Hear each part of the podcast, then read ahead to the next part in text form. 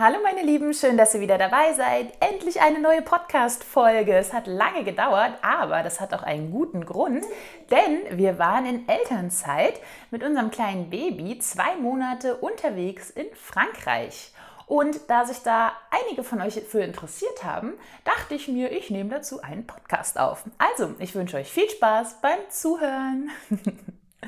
So, als erstes würde ich euch gerne mal meine Route verraten. Und zwar sind wir zwei Monate durch die Schweiz und durch Frankreich gefahren. Wir haben den ersten Stop in Luzern gemacht, waren dann in Bern, das ist in der Schweiz beides. Dann sind wir auf die französische Seite gefahren. Wir waren in Annecy, Vallon-Pont d'Arc, in Avignon. Da gibt es übrigens das Colorado Provençal. Das kann ich nur empfehlen. Das ist wie ähm, ja, so ein kleiner äh, Grand Canyon mit rotem Sand und äh, man hat echt das Gefühl, man ist in Amerika. Also, äh, wen das interessiert, den schicke ich da auf jeden Fall guten Gewissens hin. Dann waren wir in Lodève. Da gibt es den Lac de Salagou, den ich auch sehr empfehlen kann. Der ist total schön, super tolle Landschaft, ganz tolles Weinanbaugebiet. Dann natürlich an der Atlantikküste in Osgore in Lacanau, mein äh, persönlicher Lieblingsort in Frankreich. Dann sind wir weiter in die Bretagne nach Vannes gefahren und von der Bretagne ging es dann in die Normandie nach Deauville, haben aber einen Zwischenstopp gemacht und zwar bei der berühmten Mont Saint-Michel ähm, und sind dann von Deauville über Paris nach Baden-Baden wieder nach München gefahren. Ihr seht also relativ viele Stops mit Baby. Das hat aber auch einen sehr guten Grund, denn da komme ich direkt zum ersten Punkt meines Podcasts und zwar die Route. Wie soll man sich denn überhaupt so eine Route aufteilen? Ne? Soll man wenig Stops machen? Soll man viele Stops machen? Soll man viel Zeit an einem Ort verbringen?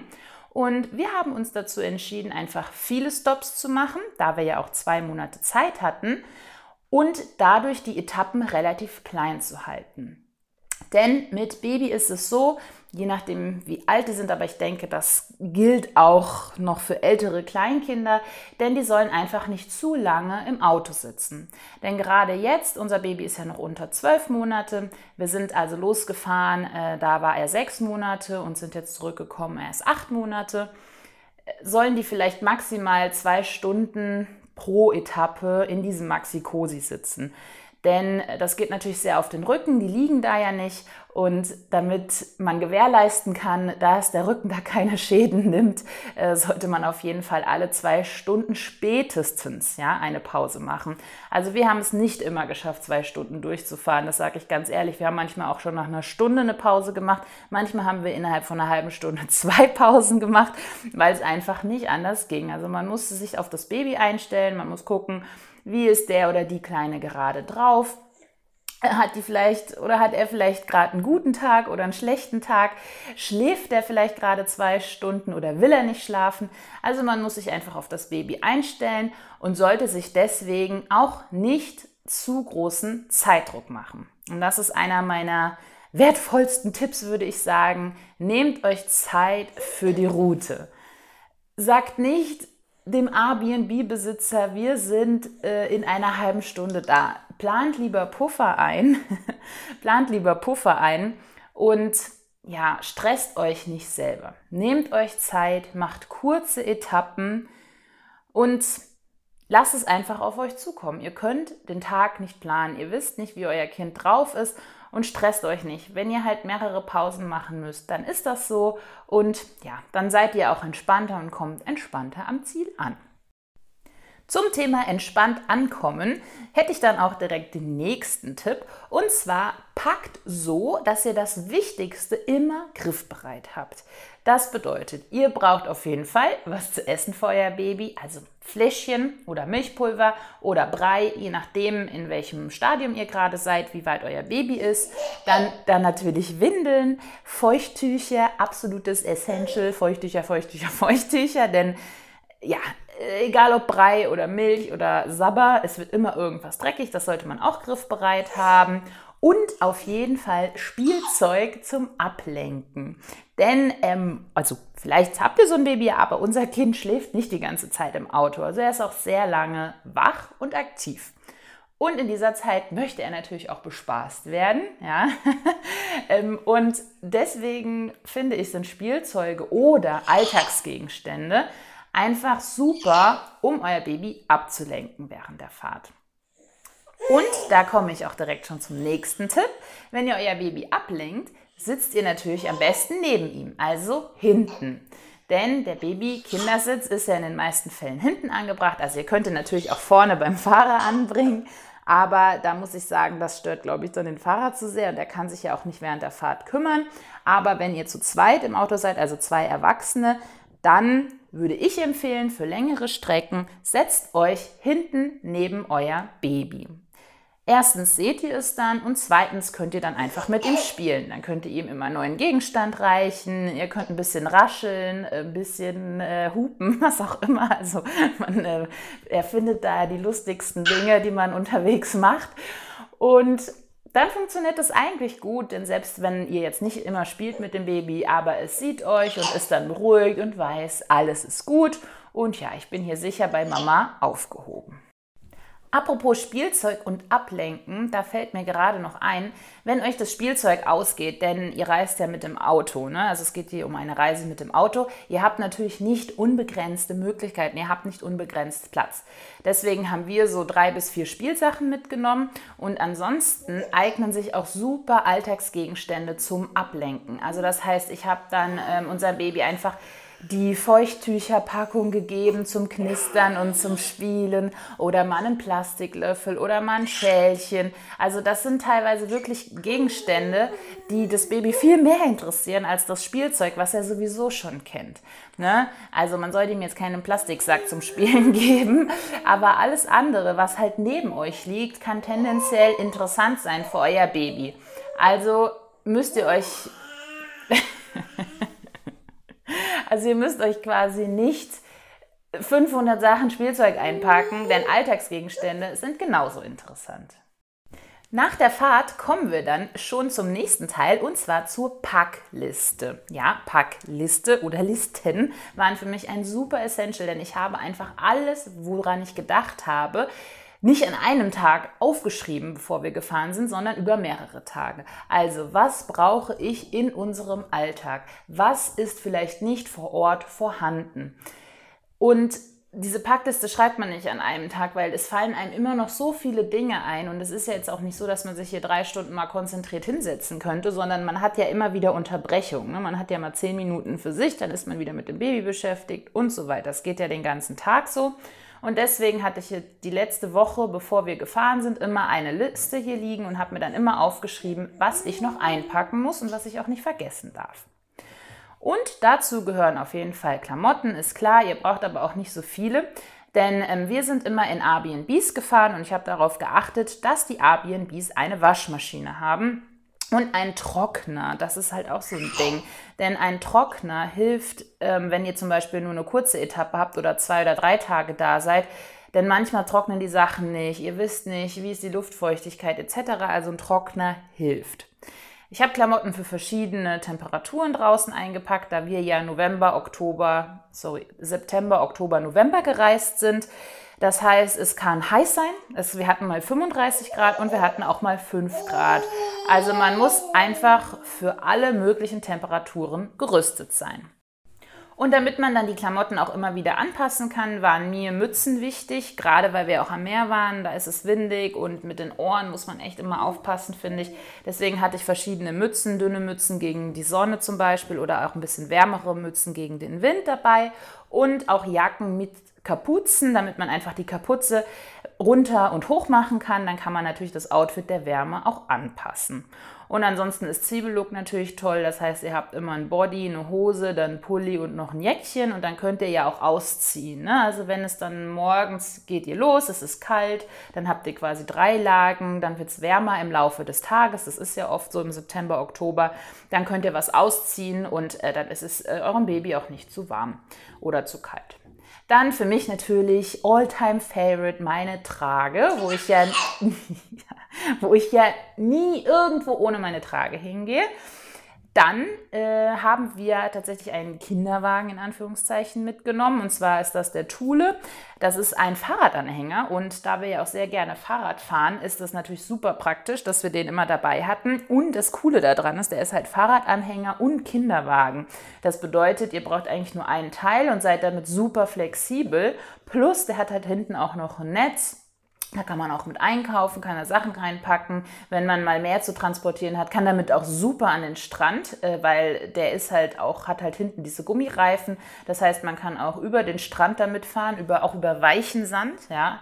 Äh, auch über äh, Schotterpisten, alles. Also dieses Ding ist einfach super und das hat bei uns jeden Test bestanden. Also Offroad 1A. Dann, was mir auch wichtig war, ich wollte nicht nur Brei kaufen, sondern auch selber machen. Und deswegen habe ich einen Sparschäler dabei gehabt und einen Mixer, weil gerade Sparschäler, also gute, ne, das sind diese Schäler, wo man halt die Schale logischerweise mit abmacht. Die guten, ganz ehrlich, sind echt rar gesät und die meisten sind scheiße, die man irgendwie in der Unterkunft findet, wenn man sie findet. Und ja, das Ding nimmt halt nicht viel Platz weg und das fand ich total wichtig, damit man einfach schnell selber Brei zubereiten kann.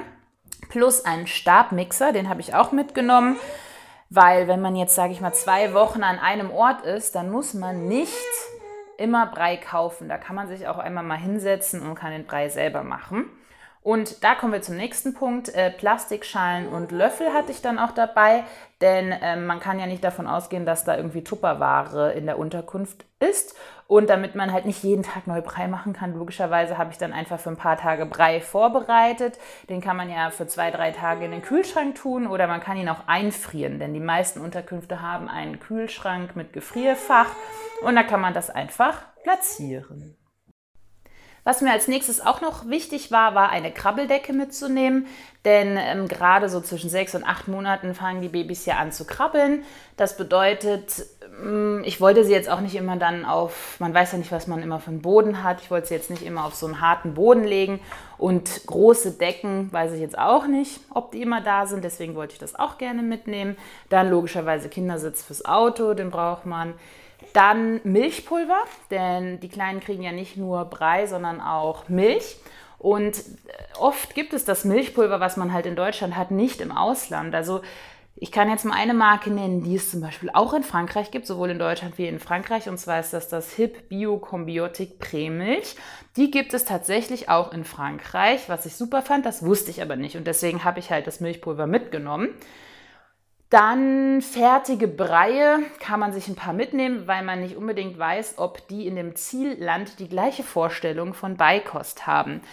Also, Italien ist zum Beispiel super schwierig. Ich dachte, geht, man geht da einfach in den Supermarkt und kauft sich fertige Breie. Aber falsch gedacht, die haben nichts, was wir haben. Also wir geben ja zum Beispiel mittags Gemüse, Kartoffel, Fleisch, sage ich jetzt mal. Und dann dachte ich, ja gut, dann kaufe ich so ein Menü quasi auch da, ja, aber Pustekuchen, es gibt, wir waren wirklich in großen Supermärkten, keine Menüs beziehungsweise Gemüse, Kartoffel, Fleischbreie. Es gibt nur Obst, nur Obst oder witzigerweise Fleisch oder Parmesan. Und ich habe mir gedacht, ich weiß nicht, ob ich meinem Kind jetzt den puren Parmesanbrei einflößen möchte. Ist wahrscheinlich wie hier der Milchabendbrei, keine Ahnung, ist halt Kalzium und so weiter. Ich weiß es nicht, wahrscheinlich wäre es auch überhaupt nicht dramatisch, aber es ist dann schon ein bisschen komisch, wenn man ja sein Kind nicht daran gewöhnt hat und man auch nicht weiß, ob es das dann ist. Letztendlich, wahrscheinlich, gut, die sind ja auch nicht aus Zucker, es wird wahrscheinlich trotzdem alles klappen. Aber ich gebe schon lieber Gemüse anstatt Obst, einfach weil es halt nicht so süß ist. Ne? Aber das muss letztendlich jeder selber wissen. Also für eine Woche in Italien würde ich meine Breie von zu Hause fertig mitnehmen. Genau, ähm, aber in Frankreich war es kein Problem. Die haben, glaube ich, die gleiche, also die haben definitiv die gleiche Beikostphilosophie wie wir. Also ähnlich auf jeden Fall. Da kann man alles kaufen. Dann eine Thermoskanne natürlich mit heißem Wasser und Fläschchen. Die braucht man. Und was auch noch so ein Ding ist, was ich wichtig fand, war Wasser. Denn ähm, hier in Deutschland kann man ja Leitungswasser einfach dem Baby geben. Man kann es abkochen, muss man aber auch nicht unbedingt. Also auf jeden Fall Leitungswasser. Aber das ist auch nicht so selbstverständlich in jedem Land, denn zum Beispiel in Frankreich wird das Wasser oft geklort Und ja, also ich denke, in geringen Mengen ist es vielleicht auch gar nicht so schädlich, aber irgendwie finde ich es halt ein bisschen, also ja, schwierig mit dem Chlor, dann jeden Tag Fläschchen mit dem Chlorwasser zu geben. Keine Ahnung, selbst wenn man es abkocht, muss man sich halt informieren vor Ort, auch wenn man in der Unterkunft ist und muss mal kurz die Besitzerin fragen, hier, wie ist es mit dem Wasser? Kann man das, ist es zum Trinken geeignet? Kann man das für Babynahrung verwenden? Falls nicht, kann man auch in jedem Supermarkt einfach eine Flasche Wasser kaufen und man braucht davon ja auch nicht mehr so viel. Ne? Also das habe ich dann manchmal gemacht. Ich habe manchmal das Wasser aus der Leitung genommen, aber hauptsächlich, ja, wenn man sich nicht sicher ist, würde ich das Wasser kaufen. Das haben wir zum Beispiel in Italien gemacht. Ne? So, last but not least sollte man auch noch sein Baby-Reisebett mitnehmen. Das finde ich ist fast der wichtigste Punkt auf der Liste, denn man kann zwar mit seinem Baby auch im Bett schlafen, aber man möchte ja nicht um 19 Uhr ins Bett gehen jeden Tag und deswegen würde sich das schon empfehlen, dass man ein Babybett dabei hat. Man kann auch darauf achten, dass es in den Unterkünften ein Bett gibt. Allerdings jetzt kommt's, das fand ich super witzig, ist es in manchen Ländern so, dass die Kinder nicht auf Matratzen schlafen, sondern die schlafen nur im Babybettchen und dann auf diesem harten Boden. Und dann haben die natürlich keine Matratze und das dachte ich dann so, okay, ihr habt ein Babybett, aber keine Matratze. Das heißt, ich lege mein Kind jetzt quasi auf den harten Boden da drinne. Das wird so gemacht in vielen Ländern, da die Matratzen als Sicherheitsrisiko ein, ansehen. Aber das kann ich jetzt persönlich nicht so nachvollziehen, aber das muss dann jeder selber wissen. Deswegen braucht man natürlich mit dem Reisebett auch noch die passende Matratze und einen Bettbezug. Ihr seht also, die Liste ist schon lang, wenn man reist. Und ich muss jemand sagen, also ich muss sagen, ich bin eigentlich jemand, der sehr leicht reist. Und 90 Prozent des Autos waren einfach gefüllt mit den Sachen von unserem Kind. Und wir hatten fast gar nichts dabei, weil das Auto halt aus allen Nähten geplatzt ist. Aber das Bodyboard hat noch reingepasst, das muss ich auch noch dazu sagen. Ähm, aber ja, man hat halt echt einige Sachen dabei. Und äh, genau, wie gesagt, Reisebett und Matratze gehören dann auf jeden Fall zu den Essentials. Was ich bei Unterkünften auch noch super wichtig finde, ist, dass sie mindestens zwei Zimmer haben. Das hat den Grund, dass ihr dann abends euer Baby einfach schlafen legen könnt und dann habt ihr Zeit für euch. Ihr stört euer Kind nicht, ihr könnt im Hellen essen, ihr könnt Fernseh schauen, was immer ihr machen möchtet. Denn wenn man mit dem Baby in einem Zimmer ist, dann muss man ständig leise sein, das Licht irgendwie nicht anmachen und so weiter. Super nervig. Und das ist auch der Grund dafür, warum ich Wohnungen viel besser finde als Hotelzimmer. Denn in Hotelzimmern ist man meistens zusammen mit dem Baby in einem Raum. Und das finde ich anstrengend.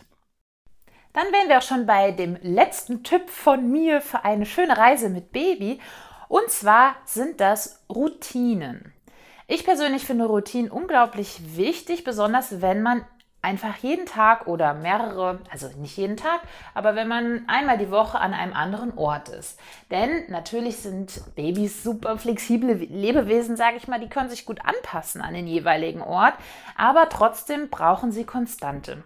Und die Konstanten sind natürlich auf der einen Seite die Eltern, das sind die Bezugspersonen, die sind immer da, das ist das Allerwichtigste. Aber ich finde, es ist auch wichtig, dass man so einen kleinen Rhythmus hat. Der Rhythmus, der muss auch nicht auf die Minute getaktet sein, das will man ja auch nicht. Man möchte ja auch seine, seinen Urlaub genießen, man möchte ja auch Flexibilität haben. Aber worauf ich zum Beispiel geachtet habe, ist eine feste zu Bett Zeit. Das heißt, man sagt, wann auch immer man sein Baby ins Bett bringen möchte, bei manchen ist das um 18 Uhr, bei manchen vielleicht erst um 21 Uhr. Das kommt natürlich auch auf den eigenen Rhythmus drauf an, aber dass man sagt, okay, wir versuchen plus minus eine halbe Stunde diese zu Bett geht Zeit immer einzuhalten und davor vielleicht auch so ein kleines Ritual zu etablieren. Ja, bei uns ist dieses Ritual Abendessen, ne, also der Abendbrei sozusagen. Dann wird noch ein bisschen gespielt, um das Ganze zu verdauen. Also man widmet sich dann wirklich so, sage ich mal, 10, 20 Minuten intensiv dem Baby. Danach ähm, gibt es eine neue Windel, dann kommt der Schlafanzug an, dann der Schlafsack.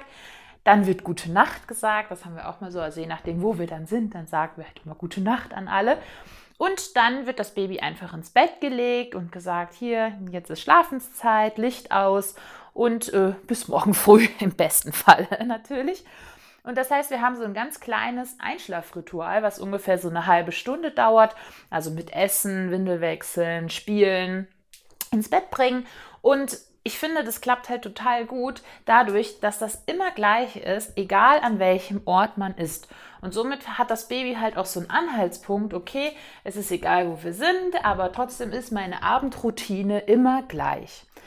Und ich finde, das hilft halt auch den Eltern, dass das Baby schneller einschläft, auch zu Hause, ne? so ein kleines Abendritual.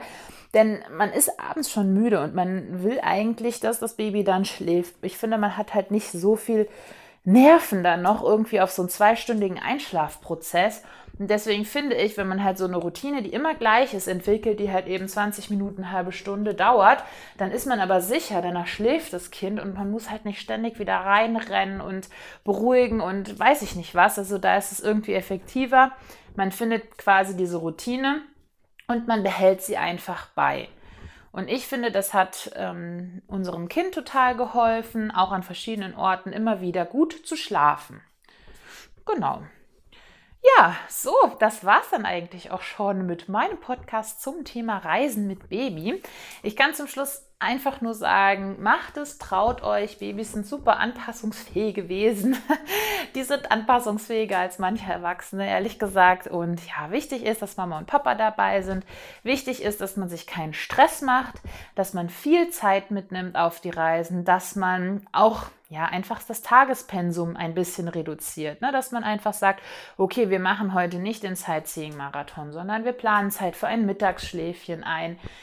Wir planen Zeit dafür ein zu essen in Ruhe. Also, dass man einfach viel mehr Zeit und mehr Geduld mitbringt mit dem Baby. Und dann wird es ein schöner und entspannter Urlaub. Und ja, man kann die Zeit zu dritt als kleine Familie genießen. ja, ich hoffe, ihr hattet Spaß beim Zuhören. Und äh, ja, falls ihr noch Fragen habt, fragt mich gerne. Ich freue mich drauf. Und ja, wir hören uns dann beim nächsten Mal. Bis dahin. Ciao.